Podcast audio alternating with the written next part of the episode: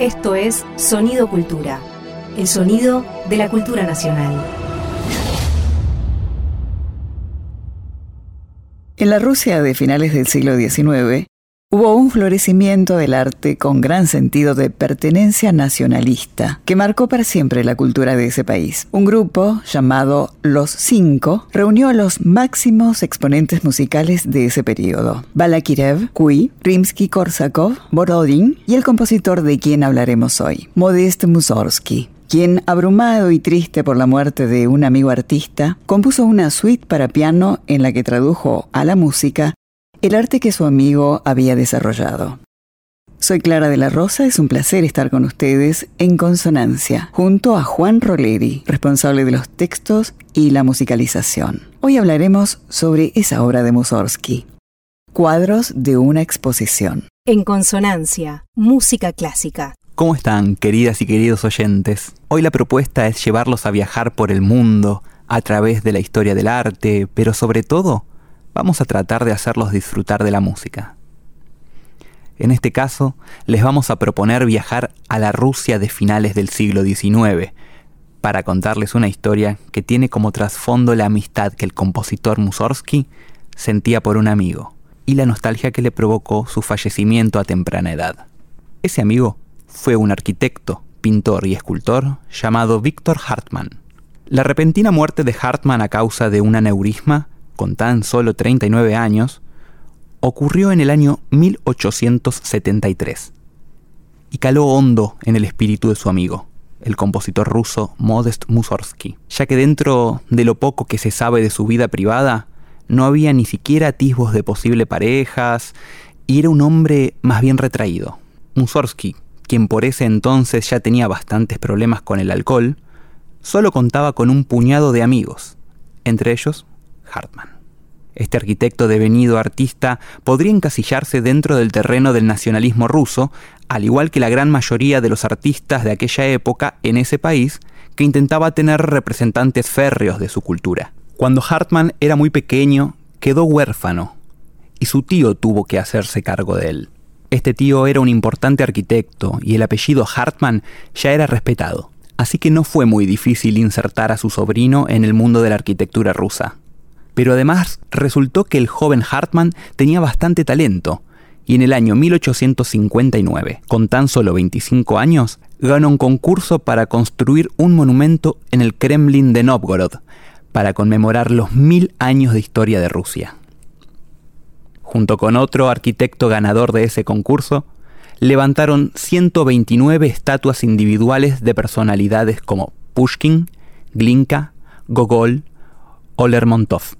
En estas edificaciones, el gobierno ruso gastó 400.000 rublos, una suma inédita hasta ese entonces. La suntuosidad del millennium, como se conoció a esas construcciones, hizo más famoso aún el apellido Hartmann. En la Segunda Guerra Mundial, en una de las avanzadas nazis, intentaron desmontar muchas de estas piezas, pero no tuvieron éxito.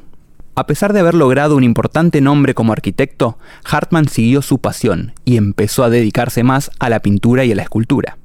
En 1864 ganó una beca y pasó los siguientes cuatro años viajando por Europa, donde realizó acuarelas, bocetos y dibujos en cuanto lugar le llamase la atención. Al volver a Rusia, se aproximó a Vladimir Stasov, uno de los más temidos críticos de arte de la Rusia de aquellos días, se podría decir que Stasov, más allá de sus críticas, que en ocasiones eran furibundas, era la personalidad artística más importante del mundo ruso, ya que él comenzó a impulsar la liberación de las artes del influjo occidental y puso a artistas como Glinka como un ejemplo genuino del arte ruso.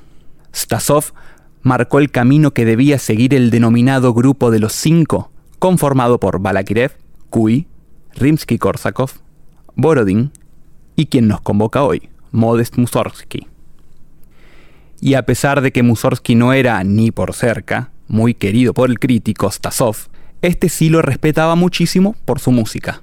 Cuando murió Hartmann, el temible crítico organizó una exposición de más de 400 pinturas, bocetos y esculturas en su homenaje. Mussorgsky, quizás muy afectado por la ausencia de su amigo o conmovido por su arte, creó tal vez lo mejor de su producción musical. En esta obra, el compositor invoca musicalmente a su amigo, y en algunas partes hasta podemos decir que dialoga con él.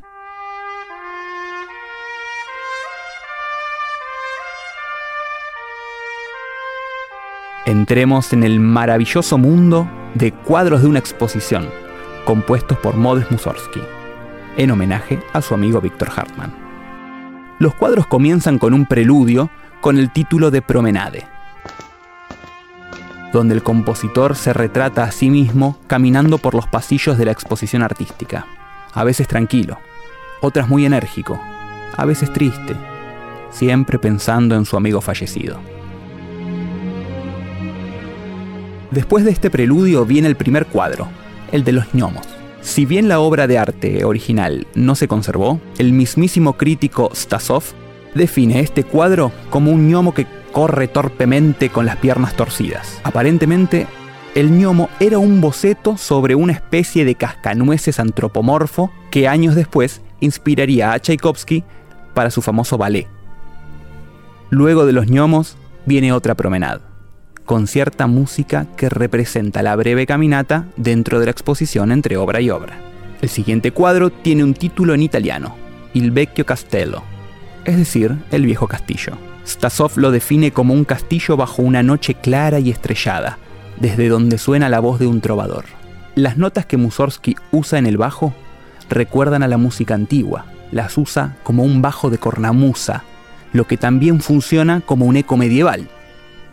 Además, el ritmo que escribe Mussorgsky aquí es el de la vieja siciliana.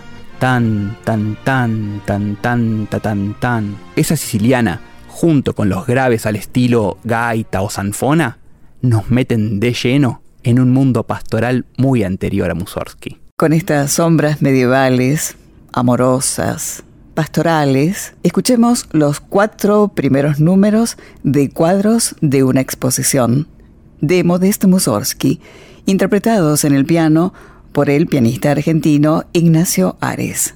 Grabación en vivo, cortesía del Centro Cultural Kirchner.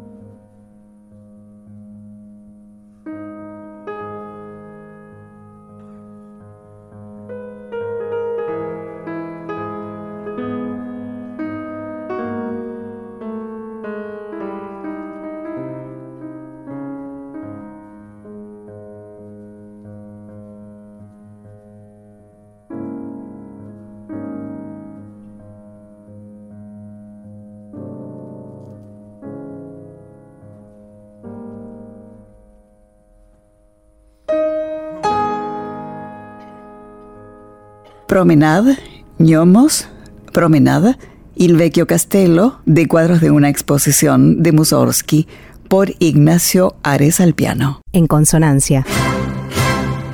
Un programa en varios movimientos. Seguimos recorriendo los cuadros de una exposición de Mussorgsky. Luego de los cuatro números que acabamos de escuchar, viene otra promenade, que tiene una sonoridad con un ritmo un poco más marcado. En la partitura Mussorgsky indicó pesarosamente. Luego de esa breve caminata entre cuadro y cuadro, llegamos al siguiente número inspirado en las tullerías parisinas, ese jardín del antiguo palacio.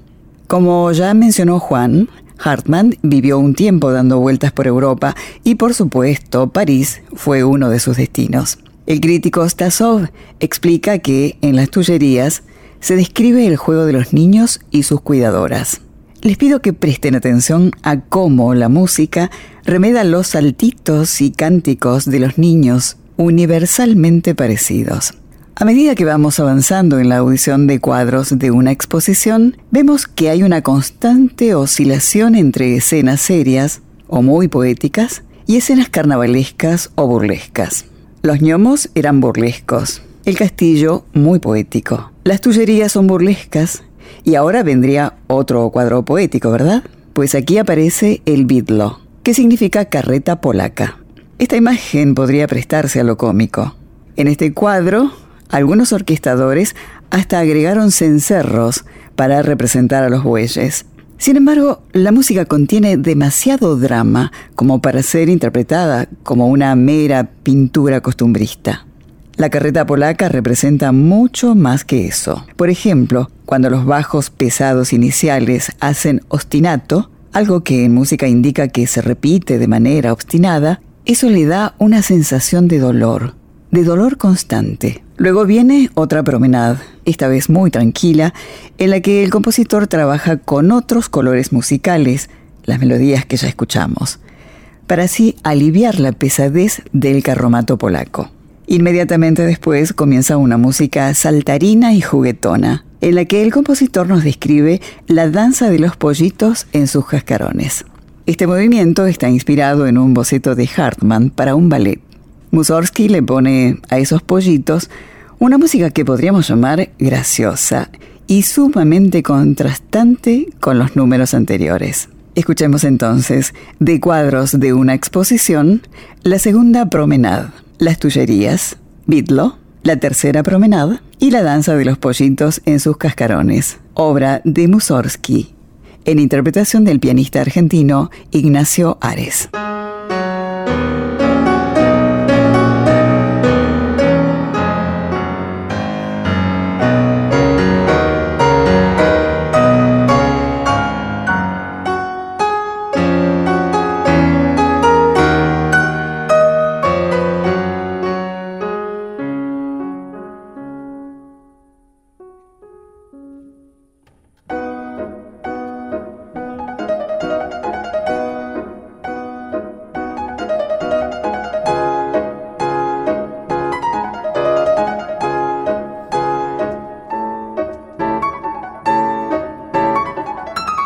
Música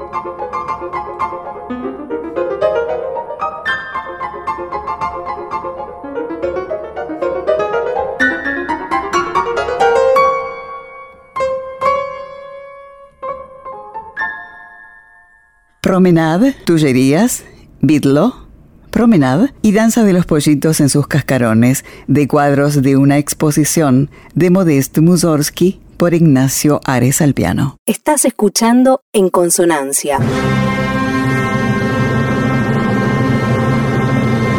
Un contenido del Ministerio de Cultura. Entramos en la parte final de cuadros de una exposición de Modest Mussorgsky. El siguiente número musical trata sobre dos cuadros de Hartmann, el primero muestra a dos judíos que el compositor bautizó Samuel Goldenberg y Schmuile, uno rico y el otro pobre. La música describe una acalorada discusión entre ambos. El tema de Goldenberg es abrupto y temible, mientras que el tema de Schmuile le replica irónica y suavemente. La particularidad aquí es que Mussorgsky utiliza una escala antigua para evocar a la música judía. El cuadro que sigue es más juguetón, a pesar de que se trata de otra discusión, esta vez callejera.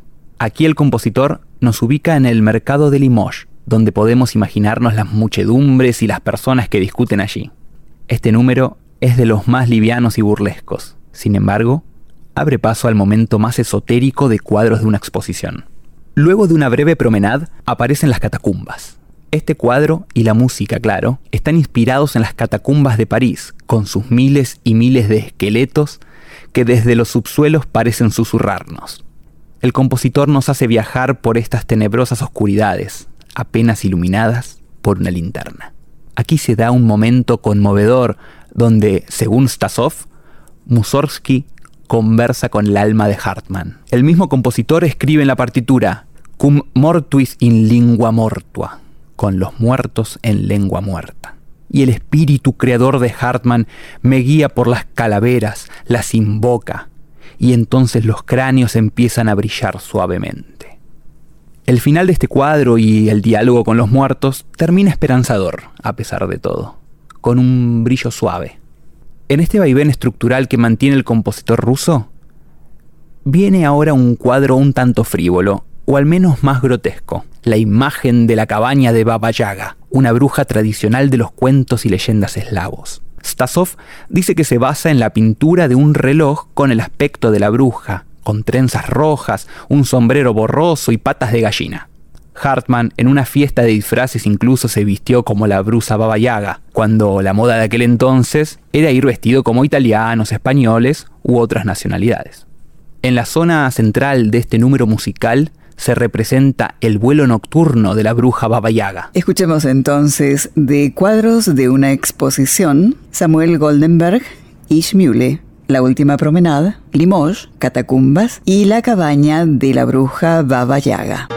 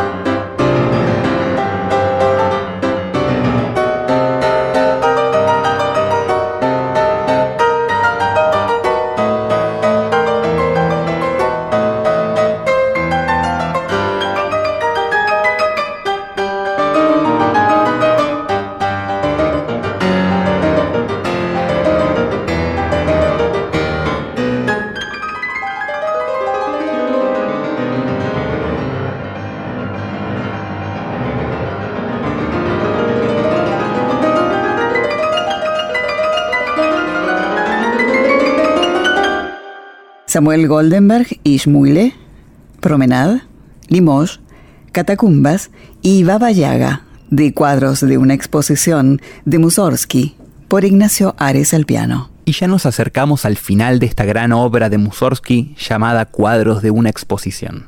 Lo que queda es sencillamente grandioso ya que el número basado en la cabaña de la bruja Baba Yaga termina transmutándose en un final apoteótico, elevado y solemne, la aparición de la puerta de Kiev. Pero antes de ir a este final, quisiera presentarles al pianista argentino Ignacio Ares, que muy amablemente nos deja esta breve entrevista donde reflexiona sobre los cuadros de una exposición que magistralmente interpretó en el Centro Cultural Kirchner. Buen día, Ignacio, ¿cómo estás? Hola, ¿qué tal? ¿Cómo andas, Juan? Muy bien, por suerte. Me alegra tenerte entonces en nuestros micrófonos. Y una de las cosas que queremos preguntarte, después de haber escuchado casi todos los números de los cuadros de una exposición de Mussorgsky que interpretaste aquí en el Centro Cultural Kirchner, quería saber qué reflexión tenés para compartirnos, ah, si tenés algo en particular desde tu punto de vista como músico, como melómano, como pianista? Eh, en principio, una de las cosas que he venido pensando con, con el rearmado de, de, esta obra, que, ya había tocado por suerte, pero en esta ocasión se, me da la, oportunidad de tocar en una sala magnífica, con, un instrumento magnífico. Yo venía pensando sobre todo en la, cuestión de cómo nos condiciona eh, la orquestación posterior, porque en general es una obra más conocida a partir de, de Ravel, cuando, cuando hace su orquestación, creo que en el año 1922 o 1923. Pero básicamente esta suite de, números para piano está pensado desde el piano. Eh, y es como una reflexión eh, a partir de, ese homenaje que se le hace póstumamente a, a Hartmann. Entonces, eh, es interesante como cómo los paseos van cambiando de, clima, cómo cambia el estado de ánimo, cómo cambia su andar. Algunos son eh, un poco más firmes en, el caminar, otros son como más meditativos, y cómo se conecta un cuadro al otro. Eso me parece súper interesante, porque es como un, todo, un transcurrir eh, psicológico de, media hora de música. O sea, los números son, son los cuadros, pero cómo se enlaza de un lado al otro es lo que lo que realmente nos permite eh, ser también muy creativos, no desde el cuadro mismo, sino pensando desde, desde cómo, estaría em, transitando Mussorgsky toda esta situación. Y acá aprovecho para consultarte por cada uno de esos momentos de transición entre un cuadro y otro que Stasov menciona como el caminar de Mussorgsky entre un cuadro y otro de su amigo. Esas promenades que no suenan igual, eh, que son muy distintas en estilo. ¿Vos qué, qué, opinás? ¿Qué versiones escuchaste orquestales en esos casos? En general, eh, uno escucha siempre por repetición la, versión de Ravel, que es la que más eh, circula. Hay un disco muy interesante de Ashkenazi, que él hace la versión de, piano solo y su orquestación propia. Y es muy también, es muy interesante ver los números que pudo orquestar el, mismo Mussorgsky, cómo, cómo suenan de, otra manera. Es, un color orquestal totalmente distinto al que logra Ravel, digamos, que tenemos como nuestra referencia actual de, la obra para, orquesta. De todas formas, ocurre a veces como, como puede ocurrir en la música de Bach, que si bien eh, están pensados algunos números para teclado, uno tranquilamente lo puede pasar a un orgánico de un grupo de cámara o, u otro tipo de, sonido. Es como que no depende la música de, su mismo color, sino de la esencia misma de, la música. Eso es lo que me parece fantástico de esta obra. Con respecto a los cambios entre números, cada cuadro va oscilando, uno un poco más burlesco, más juguetón y otro que es solemne. ¿Cómo trabajás vos también tanto cambio anímico en la obra? Porque también el artista que se compromete con la obra debe tener cierto cambio anímico constante en esta media hora de duración de los cuadros de una exposición. Sí, es un trabajo interno que, es complejo y se da un poco con... Yo creo que, se gana confianza con, la oportunidad de tocar la obra muchas veces. Obviamente cuando uno tiene que tocar por primera vez una obra es como que se prepara muy a conciencia, eh, trata de, tener todos los puntos, eh, digamos, no, no me gusta decir bajo control porque el control también, el exceso de control pareciera como que mecaniza, pero bueno, tener, digamos, todo bajo la vista, bajo la lupa y, tratar de, dar la mejor versión que uno puede dar en ese momento. Con la experiencia de tocar varias veces es como que uno entrena también ese cambio de, ánimo que, ocurre en, otras músicas también, que es lo que nos permite eh, justamente cambiar de un cuadro a otro en, el lapso de, una promenada, que a veces son, unos pocos segundos. Entonces uno puede pasar, eh, por ejemplo, del cuadro de los dos judíos, puede pasar eh, a la siguiente promenada y a Limoges, que es que es un cuadro mucho más con más picardía y, viene de algo mucho más severo. Eh, es, un, es, un, trabajo difícil porque va mucho más allá de, manejar el, nivel de sonido o el carácter de la pieza, es, prepararse mentalmente justamente para, para tratar de recrear ese, ese, ambiente. Estamos hablando directamente del alma de la pieza, porque vos al manejar todas esas oscilaciones, también estás trabajando en el espíritu.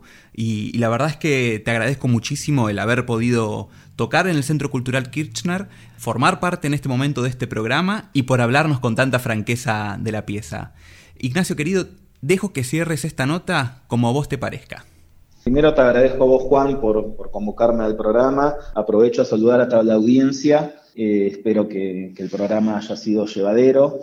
Eh, yo la he pasado muy bien. Aprovecho también a, agradecer a las autoridades del Centro Cultural, en especial a Tomás Balícora, que, nos convocó a este recital que, que yo he disfrutado tanto.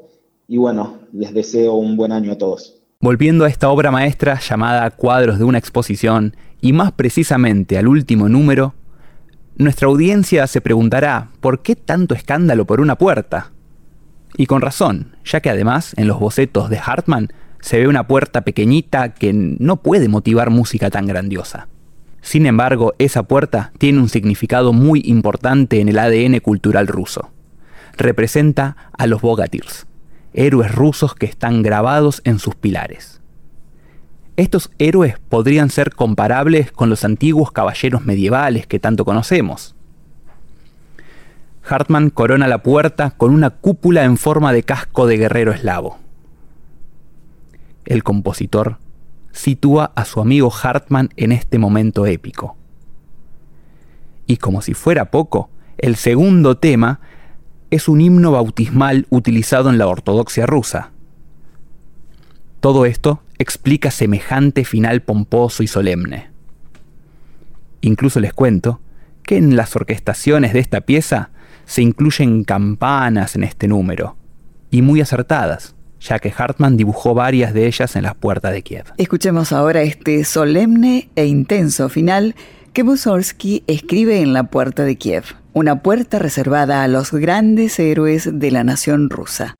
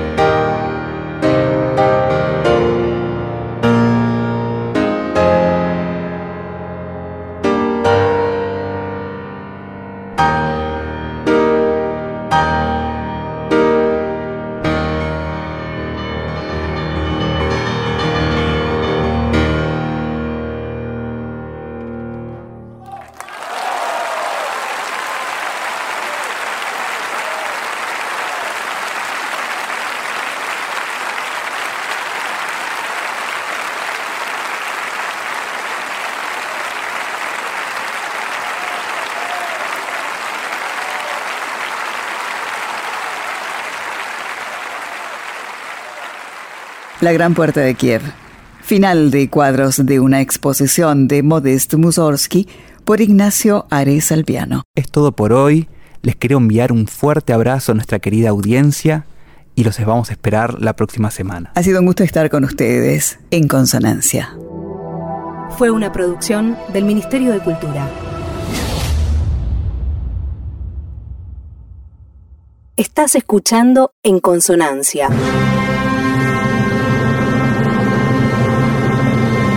Un contenido del Ministerio de Cultura. Entramos en la parte final de cuadros de una exposición de Modest Mussorgsky. El siguiente número musical trata sobre dos cuadros de Hartmann. El primero muestra a dos judíos que el compositor bautizó Samuel Goldenberg y Schmuile, uno rico y el otro pobre. La música describe una acalorada discusión entre ambos.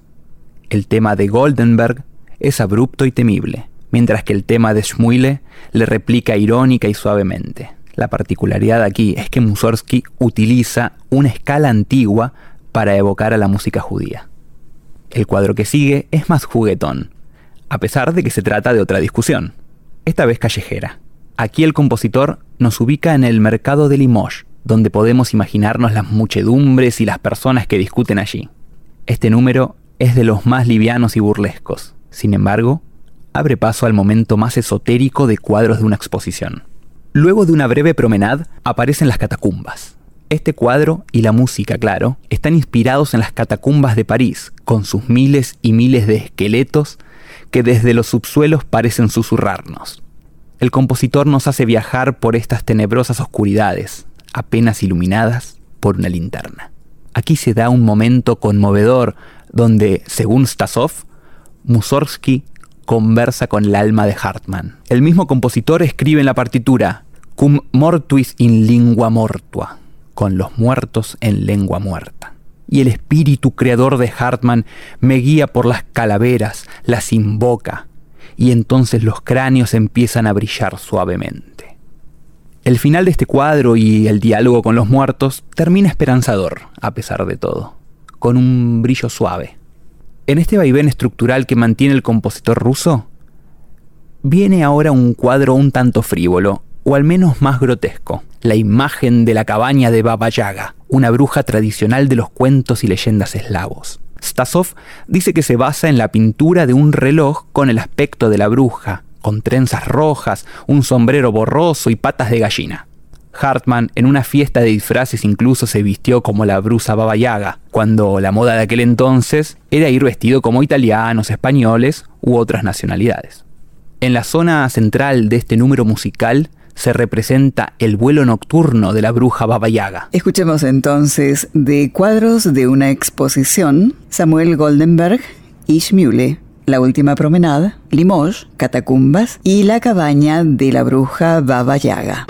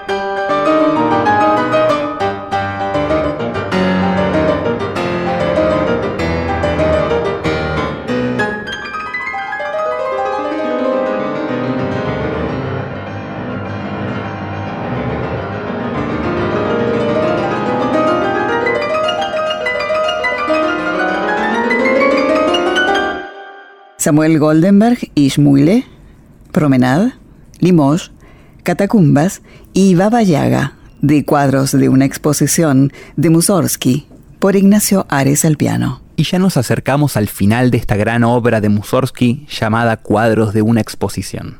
Lo que queda es sencillamente grandioso, ya que el número basado en la cabaña de la bruja Baba Yaga termina transmutándose en un final apoteótico, elevado y solemne, la aparición de la puerta de Kiev. Pero antes de ir a este final quisiera presentarles al pianista argentino Ignacio Ares, que muy amablemente nos deja esta breve entrevista donde reflexiona sobre los cuadros de una exposición que magistralmente interpretó en el Centro Cultural Kirchner. Buen día, Ignacio, ¿cómo estás? Hola, ¿qué tal? ¿Cómo andas, Juan? Muy bien, por suerte. Me alegra tenerte entonces en nuestros micrófonos. Y una de las cosas que queremos preguntarte, después de haber escuchado casi todos los números de los cuadros de una exposición de Mussorgsky que interpretaste aquí en el Centro Cultural Kirchner, quería saber qué reflexión tenés para compartirnos, ah, si tenés algo en particular desde tu punto de vista como músico, como melómano, como pianista? Eh, en principio, una de las cosas que he venido pensando con, el rearmado de, esta obra, que, ya había tocado por suerte, pero en esta ocasión se me da la, la oportunidad de tocar en una sala magnífica, con, un instrumento magnífico, yo venía pensando sobre todo en la, cuestión de cómo nos condiciona eh, la orquestación posterior, porque en general es una obra más conocida a partir de, Ravel, cuando, cuando hace su orquestación, creo que en el año 1922 o 1923. Pero básicamente esta suite de, de números para piano está pensado desde el piano. Eh, y es como una reflexión eh, a partir de, ese homenaje que se le hace póstumamente a, Hartmann. Entonces, eh, es interesante cómo, cómo, los paseos van cambiando de, clima, cómo cambia el estado de ánimo, cómo cambia su andar. Algunos son eh, un poco más firmes en, el caminar, otros son como más meditativos, y cómo se conecta un cuadro al otro. Eso me parece súper interesante, porque es como un, todo, un transcurrir eh, psicológico de, media hora de música. O sea, los números son, son los cuadros, pero cómo se enlaza de un lado al otro es lo que, lo que realmente nos permite eh, ser también muy creativos, no desde el cuadro mismo, sino pensando desde, desde cómo, estaría em, transitando Mussorgsky toda esta situación. Y acá aprovecho para consultarte por cada uno de esos momentos de transición entre un cuadro y otro que Stasov menciona como el caminar de Mussorgsky entre un cuadro y otro de su amigo. Esas promenades que no suenan igual, eh, que son muy distintas en estilo. ¿Vos qué, qué, opinás? ¿Qué versiones escuchaste orquestales en esos casos? En general, eh, uno escucha siempre por repetición la, versión de Ravel, que es la que más eh, circula. Hay un disco muy interesante de Ashkenazi, que él hace la versión de, piano solo y su orquestación propia. Y es muy también, es muy interesante ver los números que pudo orquestar el, mismo Mussorgsky, cómo, cómo suenan de, otra manera. Es, un color orquestal totalmente distinto al que logra Ravel, digamos, que tenemos como nuestra referencia actual de, la obra para, orquesta. De todas formas, ocurre a veces como, como puede ocurrir en la música de Bach, que si bien eh, están pensados algunos números para teclado, uno tranquilamente lo puede pasar a un orgánico de un grupo de cámara o, u otro tipo de, de sonido. Es como que no depende la música de, su mismo color, sino de la esencia misma de, la música. Eso es lo que me parece fantástico de esta obra. Con respecto a los cambios entre números, cada cuadro va oscilando, uno un poco más burlesco, más juguetón y otro que es solemne. ¿Cómo trabajás vos también tanto cambio anímico en la obra? Porque también el artista que se compromete con la obra debe tener cierto cambio anímico constante en esta media hora de duración de los cuadros de una exposición. Sí, es un trabajo interno que, es complejo y se da un poco con... Yo creo que, se gana confianza con, la oportunidad de tocar la obra muchas veces. Obviamente cuando uno tiene que tocar por primera vez una obra es como que mm, se prepara muy a conciencia, eh, trata de, tener todos los puntos, eh, digamos, no, no me gusta decir bajo control porque el control también, el exceso de control pareciera como que mecaniza, pero bueno, tener, digamos, todo bajo la vista, bajo la lupa y, tratar de, dar la mejor versión que uno puede dar en ese momento. Con la experiencia de, tocar varias veces es como que uno entrena también ese cambio de ánimo que, ocurre en, otras músicas también, que es lo que nos permite eh, justamente cambiar de un cuadro a otro en, el lapso de, una promenada, que a veces son, unos pocos segundos.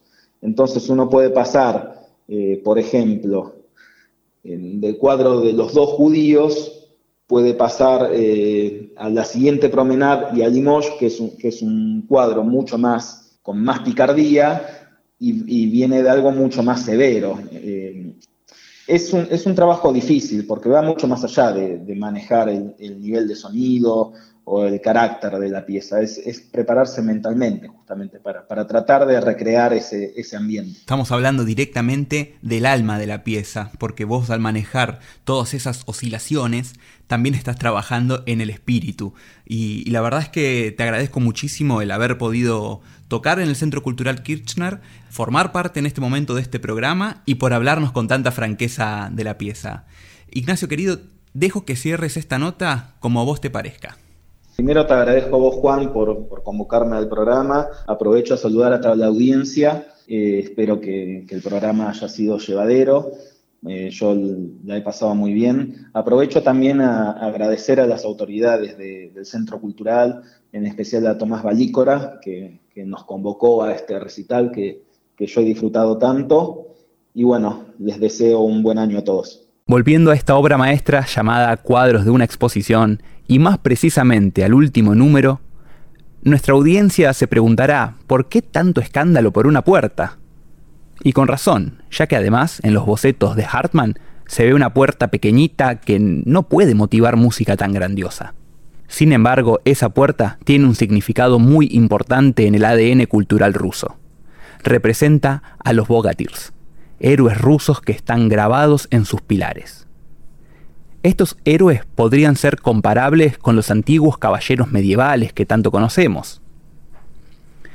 Hartmann corona la puerta con una cúpula en forma de casco de guerrero eslavo.